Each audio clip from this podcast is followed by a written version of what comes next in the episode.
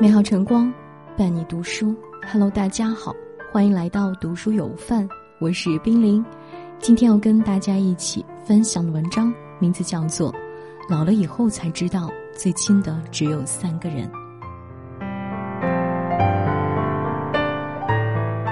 有人曾做过这样一个统计，说我们这一生大约会遇见八百二十六万三千五百六十三人。会和其中三万九千七百七十八人打招呼，然后和三千六百一十九人变得熟悉，和二百七十五人走得亲近，但最终，这些在人海里遇见的人，大都要归还于人海，真正能留下来的其实少之又少。的确，年轻的时候，谁的身旁不是高朋满座、熙熙攘攘？可随着年纪的增长，才发现有太多的人都会在时光里走散。即便是那些曾经亲密无间的缘分，也不过是陪你同行一段。当你老了，才知道，这一生最亲的只有三个人：生你养你的父母。前些天看到一条让人泪目的视频：辽宁锦州一位九十五岁的老母亲去探望她七十四岁生病的女儿，虽然老太太的身子已经佝偻得直不起来。即便他脚下的步伐已是颤颤巍巍，可他还是缓缓地挪动到女儿的床前，艰难地俯下身去，温柔地安抚着女儿：“没事儿，妈来了。”说完，还在女儿的脸颊上亲吻了两下。这一幕让无数网友感动不已，纷纷说：“隔着屏幕都能感受到老母亲的爱意。”常言道：“儿行千里母担忧。”儿女是父母心头的肉，不管到了什么样的年纪。只要父母还在，子女就还有当孩子的权利。想起之前看过的一则新闻，上海一位七十九岁的父亲为五十五岁的女儿准备了一本特殊的日历。他在日历上写下了对女儿满满的关心，叮嘱她：不要老是发脾气，别提重物，不要忘了自己手上有伤。晓得你爱吃番茄，但底下发绿的记得不要吃。睡觉前要记得盖好被子，免得一到冬天就手脚冰凉。即使女儿早已长大，已经到了知天命的年纪，可在父亲的眼里，她依旧还是那个长不大的小女孩。对她的唯一要求是平安健康，对她的称呼一如既往，她永远是父母眼中的宝贝娜娜。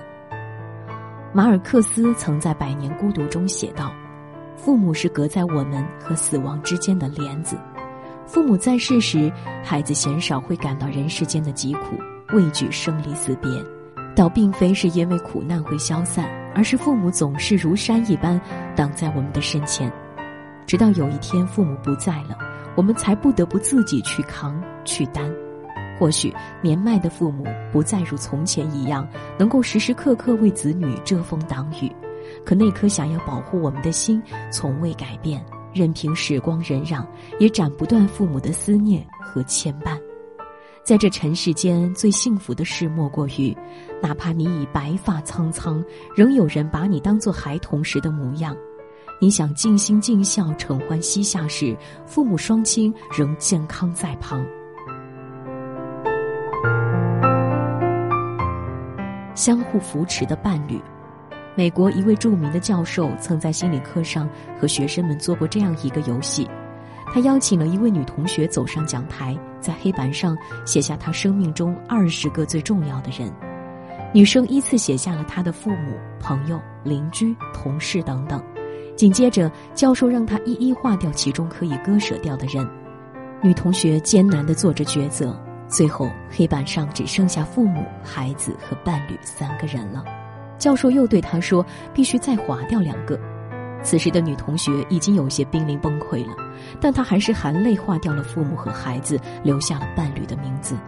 教授问她理由，她啜泣着答道：“父母总有一天会先我而去，孩子也会慢慢长大，拥有自己的生活，只有我的伴侣能陪我最久。”答案听起来颇为扎心，可生命本就是趟不断告别的旅程。有太多深情厚谊，也终难敌过岁月的侵袭。父母大都要先行退场，儿女大都要展翅翱翔，唯有那个身旁的伴，才能陪你走过余生漫漫。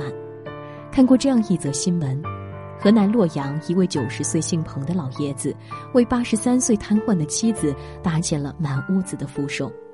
彭老爷子的老伴儿姓张，几年前因为脑血栓而瘫痪，他们的儿子患有抑郁症，一时自顾不暇，还有一个女儿也已经当了奶奶，忙着照顾他的小孙女。于是老爷子便独自承担起了照顾老伴儿的重担。为了方便老伴儿挪动起身，他在家中各处用竹竿、藤条等物品捆扎成了特殊的扶手，还在卧室里修建了一台小型的移动吊机，可以帮老伴儿从床上起身移到轮椅上。为了防止老太太得褥疮，老爷子隔三差五的就给她翻身、擦身，清理起那些排泄物来，也从未有过半分的嫌弃。当被记者问到一个人照顾老太太会不会很方便时，老爷子答说：“困难肯定是有，但办法总会比困难多。”质朴的话里却尽是浓得化不开的爱意。所谓少年夫妻老来伴，不过如此。柴米油盐的经年岁月里，或许每一对夫妻都曾经吵过、闹过、悔过、怨过。可再回首时，才发觉有过最多回忆、最多陪伴和扶持的，也正是那个枕边的伴侣。即便有过嫌弃，却也始终不离不弃。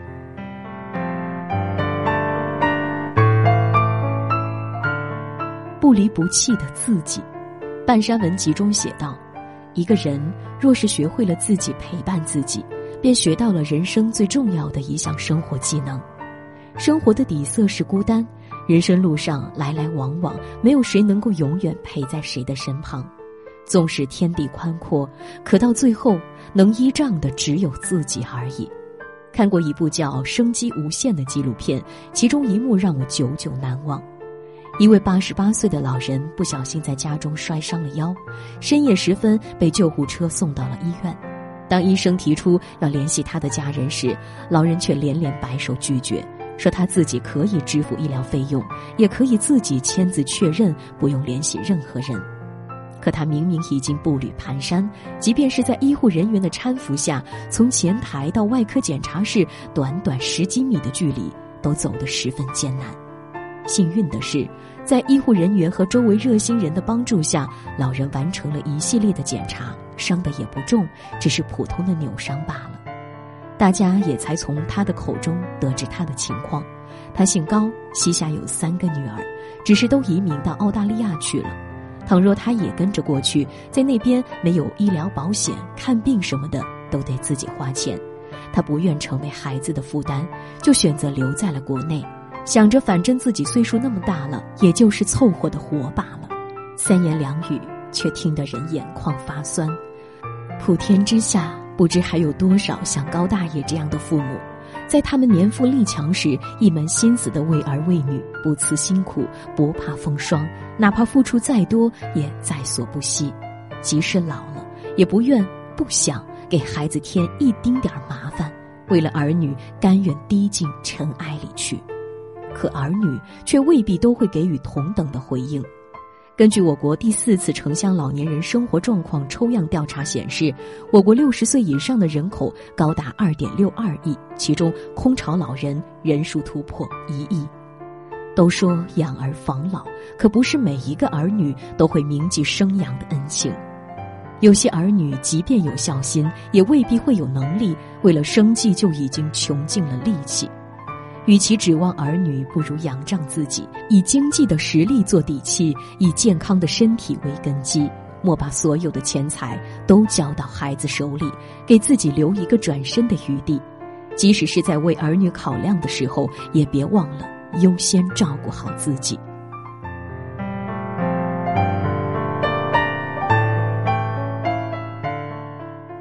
《庆余年》中有句经典的台词。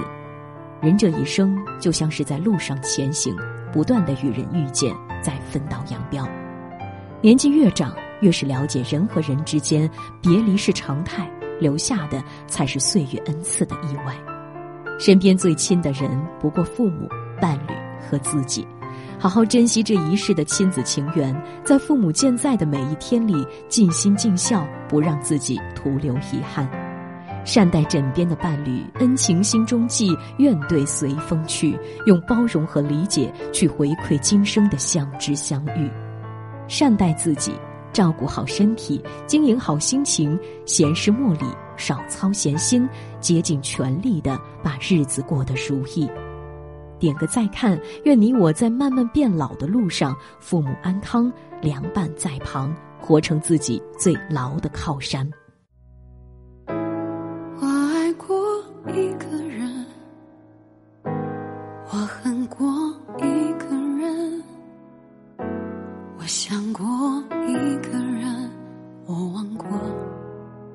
一个人，我脸上。